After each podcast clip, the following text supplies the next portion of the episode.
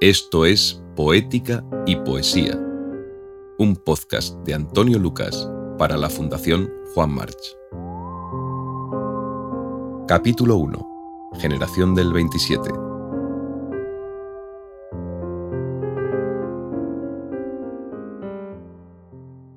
Puede decirse, todos los poetas que han venido detrás del grupo del 27 somos como somos gracias a ellos.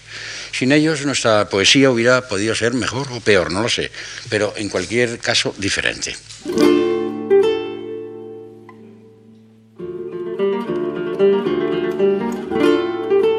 Así los hemos conocido, con el lema común de generación del 27, como dice José Hierro.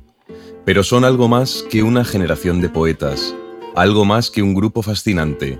Son la encarnación de un tiempo de cambio, de un proceso de apertura al mundo que avivó el primer cuarto del siglo XX en España. Desplegaron las herramientas de una renovación literaria integral, una nueva apuesta estética que cundió en todo. La poesía, la narrativa, el teatro, el cine, el arte, el periodismo, la música. En definitiva, en una nueva manera de interpretar el mundo, la del 27, es la más vital, la más expresiva y la más dañada de las generaciones artísticas españolas del siglo XX. También la más irrepetible, la más expansiva, la más europea y la más perseguida. Pero ¿cómo surgió? ¿Y quiénes eran? ¿Y qué sucedió para que llegasen a fundar una galaxia cultural entera, insólita, fascinante y transformadora? Fueron encontrándose de manera espontánea, impulsados por las lecturas mutuas y la amistad, la poesía está esperando un zarandeo después del modernismo y ellos son los llamados a hacerlo. Hombres y mujeres con la raíz común del amor por la literatura, por la cultura, por la tradición y la inmediata vanguardia. Juan Ramón Jiménez, el incalculable Juan Ramón, es el padre tutelar, la brújula y el faro de aquellos jóvenes en sus años de formación. Por primera vez desde el siglo de oro, coinciden en el tiempo, en el idioma y en el espacio una espectacular nómina de creadores.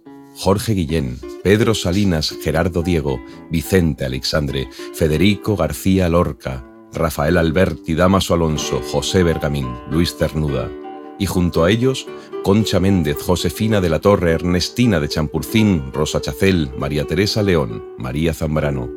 El 27 es un espíritu antes que una escudería, y sin ese apetito de búsqueda y de juego, no será fácil comprender, además, el cine de Luis Buñuel y los trabajos de José Valdelomar, la narrativa de Benjamín Jarnés, Juan Chabás o Max Aup, los experimentos de Larrea, el talento incalculable de Dalí, la pintura de Benjamín Palencia, de José Guerrero o el clasicismo iluminador de Ramón Gaya.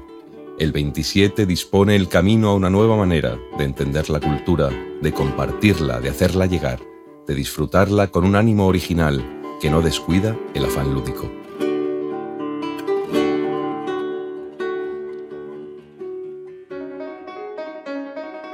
Madrid es el epicentro de sus transformaciones y la residencia de estudiantes, el gabinete de las maravillas de aquella cofradía. Lorca, Buñuel y Dalí coinciden en los pabellones de la calle del Pinar y allí concretan algunas de las ideas que flotan en el ambiente de la época sobre la necesidad de la vanguardia sobre la seriedad de jugar por jugar, sobre el afán de cambiarlo todo, de estrenar de nuevo el mundo a su manera. Ramón Gómez de la Serna tiene más influencia en ellos que las fórmulas surrealizantes de André Breton. En aquel ambiente de la institución libre de enseñanza se forja un apetito de renovación que cada uno de ellos asume y expande a su manera. La residencia de estudiantes es, en los primeros años de la década de los 20 del siglo pasado, el granero del arte nuevo que encarnaron más tarde los jóvenes de la que iba a ser la generación del 27. Por sus jardines y aulas pasan todos en noches que son una combinación de hermandad y risas, de intuición literaria y de apetito de vida. Federico García Lorca, el más malogrado de aquel grupo de poetas amigos, estuvo casi una década en la residencia, de 1919 a 1928, el mismo año en que publica su obra más popular, Romancero Gitano. Dalí llegó a la Resi, como popularmente la llaman sus inquilinos, en 1922 y Buñuel en 1917. El triángulo de amistad que establecen es uno de los más luminosos, Allí descubren las nuevas corrientes literarias, plásticas y cinematográficas que salen de París, Berlín, Londres. La residencia pronto se convierte en el lugar de encuentro de los jóvenes creadores que conformarían la generación del 27. El viento de los ismos les interesó, pero no hicieron de ellos una religión. Buscaron una figura que restaurar en la historia de la poesía y la encuentran en el clérigo y poeta Luis de Góngora, avalados por los estudios del más académico del grupo, Damaso Alonso. A partir de ahí, y una vez superados los primeros tanteos comunes en la poesía pura, de carácter más tradicional, las afinidades estéticas coinciden, más en unos que en otros, en la búsqueda de nuevas formas de expresión. Buñuel recuerda esos días en sus memorias, tituladas Mi último suspiro, y dice, El movimiento al que yo, más o menos, me asimilaba, se llamaba los ultraístas, y pretendía ser la vanguardia más adelantada de la expresión artística. El surrealismo aún no existía. Así lo explica Guillermo Carnero. Es sorprendente, es sorprendente que un grupo de vanguardia como el 27, aunque no quisieran los poetas del 27 definirse como la sucursal española de ningún movimiento europeo, eran desde luego un grupo vanguardista, parece sorprendente que un eh, grupo español de vanguardia haga bandera de combate de un poeta del siglo XVII, es decir, de un poeta que pertenece a ese pasado que todos los movimientos de vanguardia niegan de una manera violenta.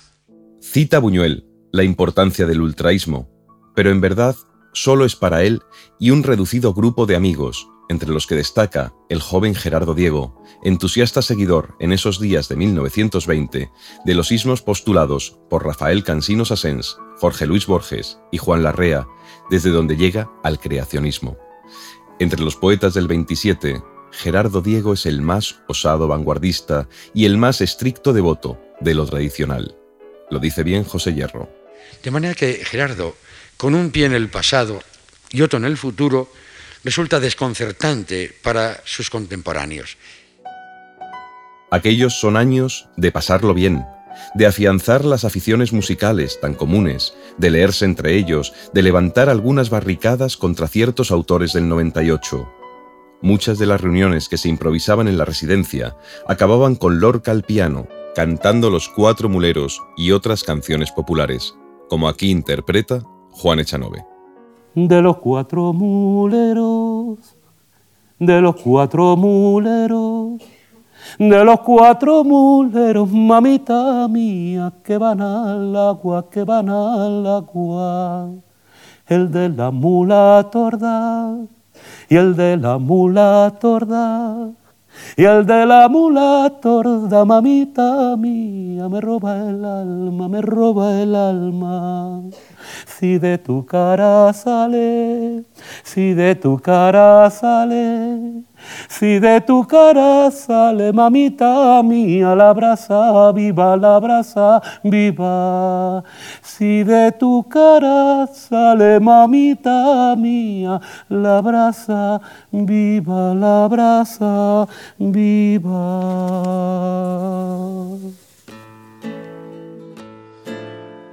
García Lorca es, de algún modo, el articulador de aquellos días de la residencia de estudiantes. Lo recuerda también Buñuel. De todos los seres vivos que he conocido, Federico es el primero. No hablo ni de su teatro ni de su poesía, hablo de él. La obra maestra era él, me parece, incluso, difícil encontrar a alguien semejante. Ya se pusiera al piano para interpretar a Chopin, ya improvisar una pantomima o una breve escena teatral, era irresistible. Tenía pasión, alegría, juventud. Era como una llama. Por la fuerza de nuestra amistad, él me transformó, me hizo conocer otro mundo. Le debo más de cuanto podría expresar. Aquellos jóvenes proceden de Andalucía, de Castilla, otros de Madrid, también de Cataluña, de Aragón, de Cantabria, de Valencia, de Murcia.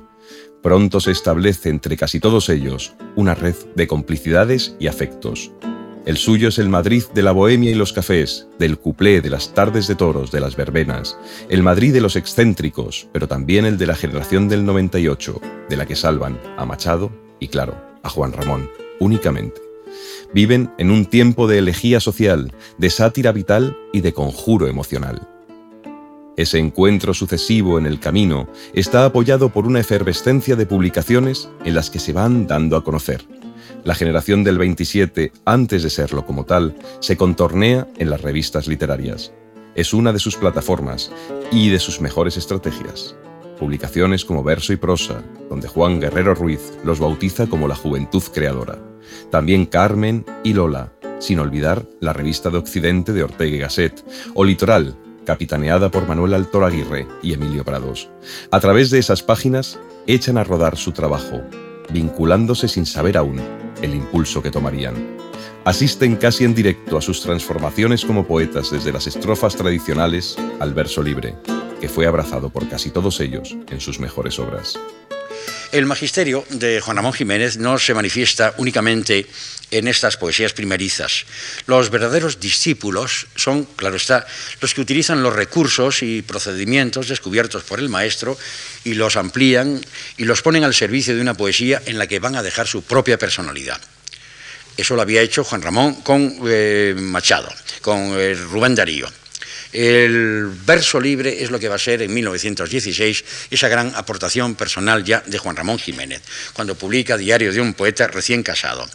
Fue el verso libre, el verso desnudo, lo que ya va de algún modo a centrar el interés y va a poner en la pista de la modernidad al grupo, a la generación del 27. Él dice con un orgullo natural en algún momento de su vida, el verso desnudo mío tan diferente del de nuestro soberbio Miguel de Unamuno, fue ya dominante y determinó una influencia inmediata en la joven poesía española. José Hierro tiene razón, pero aquellos jóvenes no responden a ningún manifiesto ni a un programa común. Cada cual explora a su manera, por sus sendas. Los primeros libros permiten ver que la búsqueda era en muchas direcciones, pero es una búsqueda total. Lorca publica en 1918 Impresiones y Paisajes, Gerardo Diego, El romancero de la novia en 1920. Rafael Alberti, Marinero en tierra en 1925. Este libro recibió el Premio Nacional de Poesía Ex Aequo con versos humanos de Gerardo Diego. Los tres son autores vinculados en su origen a una poesía de corte popular, deudora de las canciones tradicionales y fundadora del neopopularismo. Luis Cernuda publica en 1925 Perfil del aire, a la sombra de la estética de Jorge Guillén, que no publica su primer libro hasta 1928, Cántico, tan hecho en la poesía pura de Juan Ramón Jiménez y Paul Valéry. Damaso Alonso está entre la pureza y lo popular en poemas puros, Poemillas de la ciudad, libro de 1921, y Pedro Salinas se presenta con Presagios, en 1924, también ceñido aún al formalismo. Son los años de formación, también de afianzamiento de la amistad, de los intereses comunes y el apego por igual a la tradición y a las luces de lo porvenir. El año fundacional de la generación se fija, paradójicamente, en la recuperación y reivindicación de ese autor malogrado que fue don Luis de Góngora, al que asumen como estandarte. Esto sucede en 1927. Guillermo Carnero lo relata. Reivindicar a Góngora, a comienzos del siglo XX, era una verdadera revolución estética. Y era, además, una auténtica provocación. Voy a intentar, porque ese es el tema de esta conferencia, voy a intentar eh, situar ese interés por Góngora en el seno de la ideología, del espíritu, del pensamiento vanguardista en el que se produce, porque, desde luego, la reivindicación de Góngora en 1927 no es una simple actividad erudita. Quizás la ingente obra erudita de Damaso Alonso a lo largo de toda su vida ha podido hacer pensar que desde el primer momento se trató del esfuerzo de un gran conocedor de las letras españolas. Pero originariamente no es así.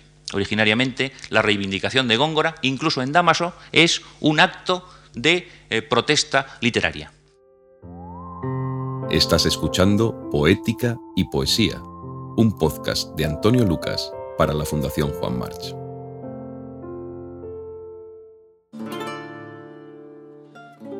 Es el torero Ignacio Sánchez Mejías, de vocación literaria e íntimo amigo de algunos de estos jóvenes, quien acepta el envite de financiar los actos de reivindicación de Góngora por parte de los poetas del 27 en Sevilla.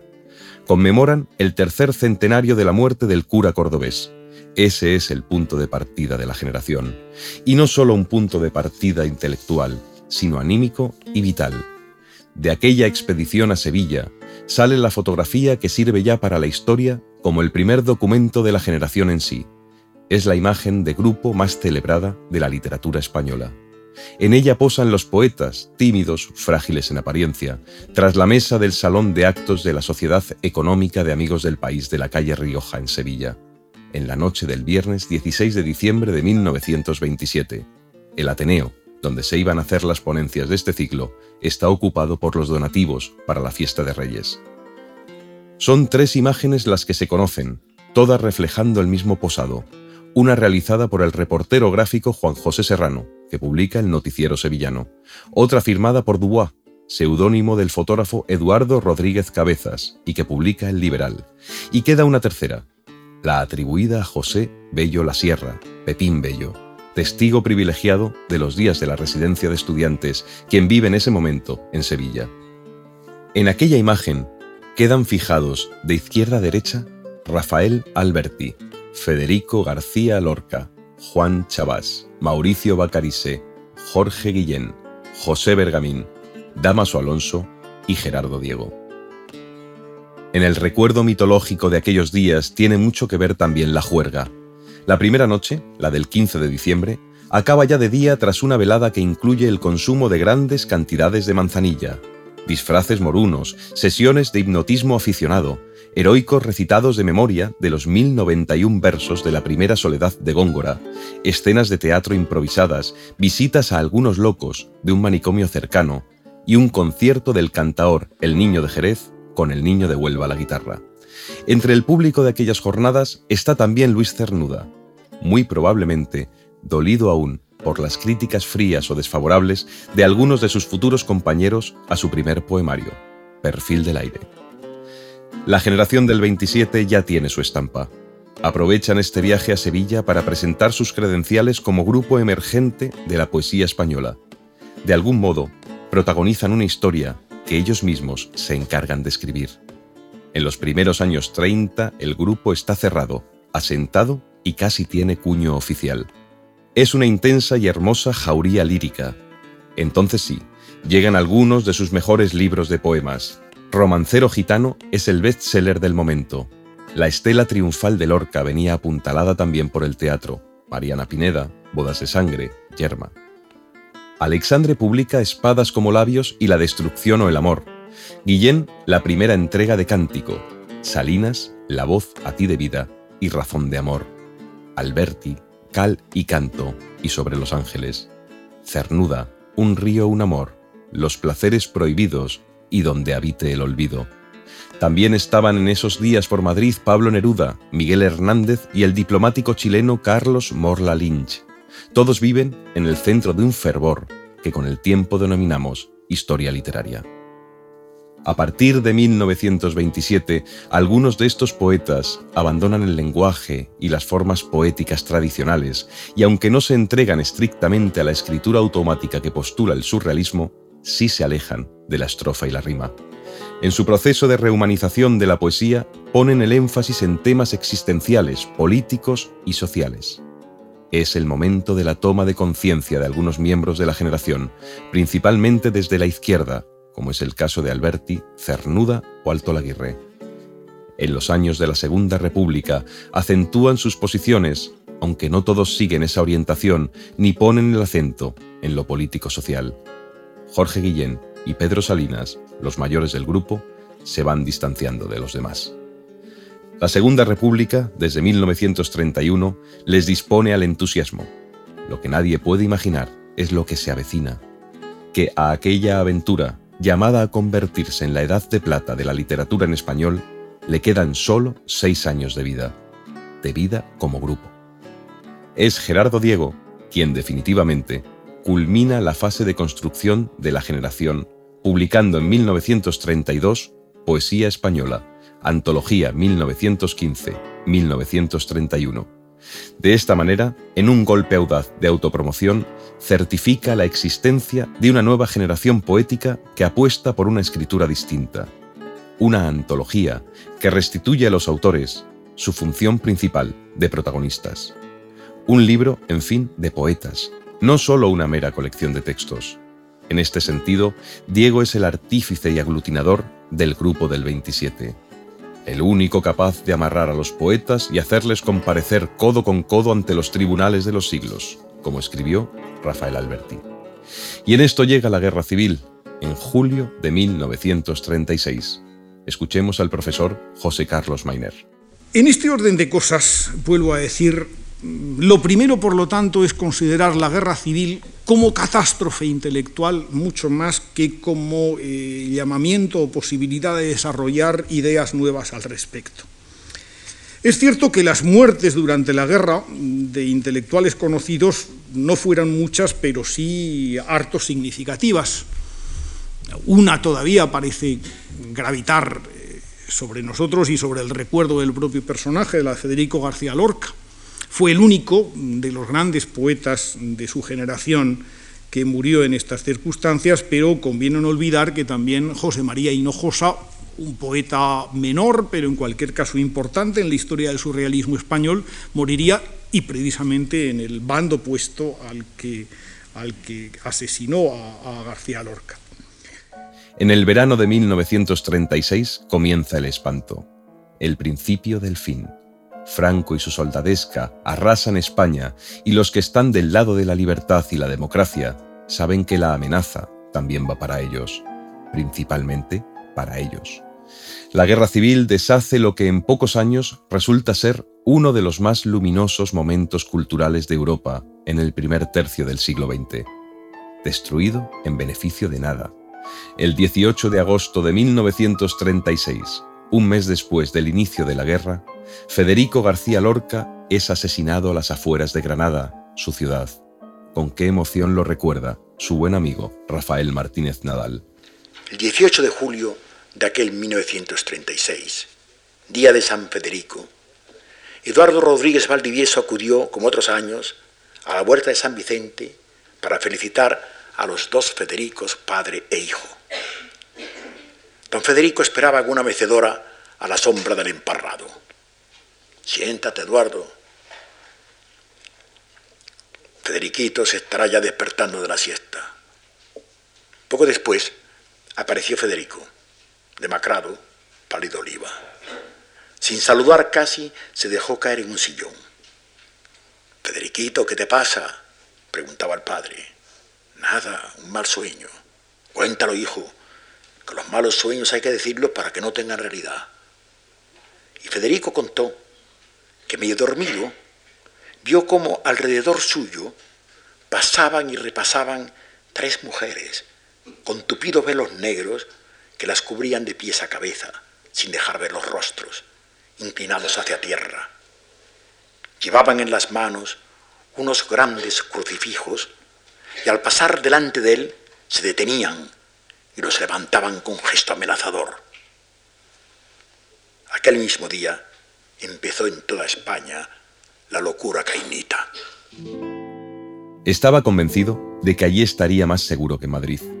Su crimen es la declaración de intenciones inapelable de lo que queda por llegar, el absoluto desastre que culminaría el 1 de abril de 1939, cuando la dictadura se asienta tras ganar Franco la guerra y cientos de creadores que habían defendido la legitimidad democrática de la República se ven amenazados, purgados y forzados al exilio.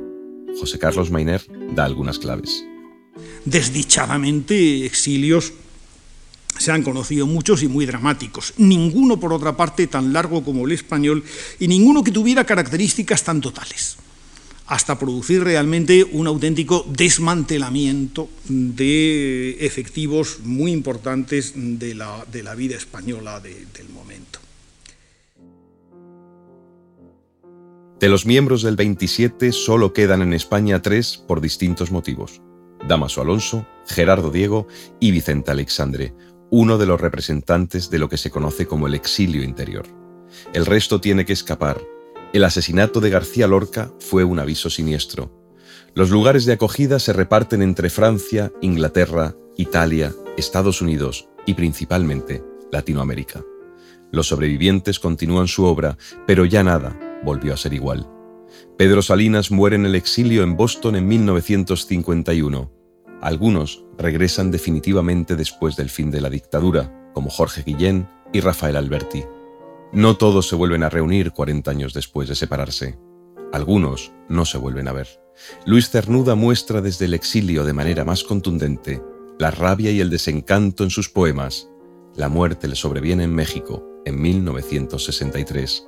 Con qué emoción lo recuerda Concha Zardoya. Pudiera resolver la historia con el amor y la voluntad de todos.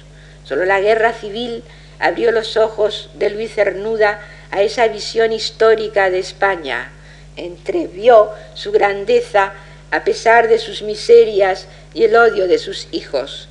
Solo la lucha fratricida resolvió en el espíritu del poeta la dialéctica lacerante que le venía atormentando. La agonía de su ser nada era ante el ser de la patria dividida y sangrante. La generación del 27 alcanza entonces otro estadio, el de leyenda. No se vuelve a repetir una combinación así, un fervor de semejante calibre, una batida de poetas tan coherente, creadora y luminosa. Son los estandartes de todo lo que había en el aire de una época. Su trascendencia literaria y social se acrecienta con la dispersión. Cada siglo lleva dentro su volcán, y el volcán de España, en la cultura, es esta generación del 27. Tardará mucho tiempo en nacer, si es que nace, un grupo tan claro, tan rico de sentido. Les debemos la apertura de compuertas de la poesía española, que tan fértil ha sido para las generaciones sucesivas, entre ellas a la que perteneció José Hierro. Este jarabe de pico es probablemente lo que las nuevas generaciones ven en los poetas del 27 y en los poetas que vienen inmediatamente después del 27. En todo caso, representan una línea creadora, una línea creadora estos eh, poetas del 27, que es la nuestra. No vale decir que en algún caso el ingenio el afán lúdico o el chisporroteo de la imagen hayan podido hacer caer alguno, en algún momento, en la hinchación, en la hinchazón, el barroquismo. Resulta difícil negar la vigencia que estos poetas siguen teniendo entre nosotros, porque su poesía es plural y sus caminos múltiples, porque entendieron que la poesía es más que una expresión, es palabra en el tiempo, y un instrumento de indagación, una herramienta de conciencia, incluso de oposición, y de aventura, y de libertad, y ellos, como nadie, la ejercieron.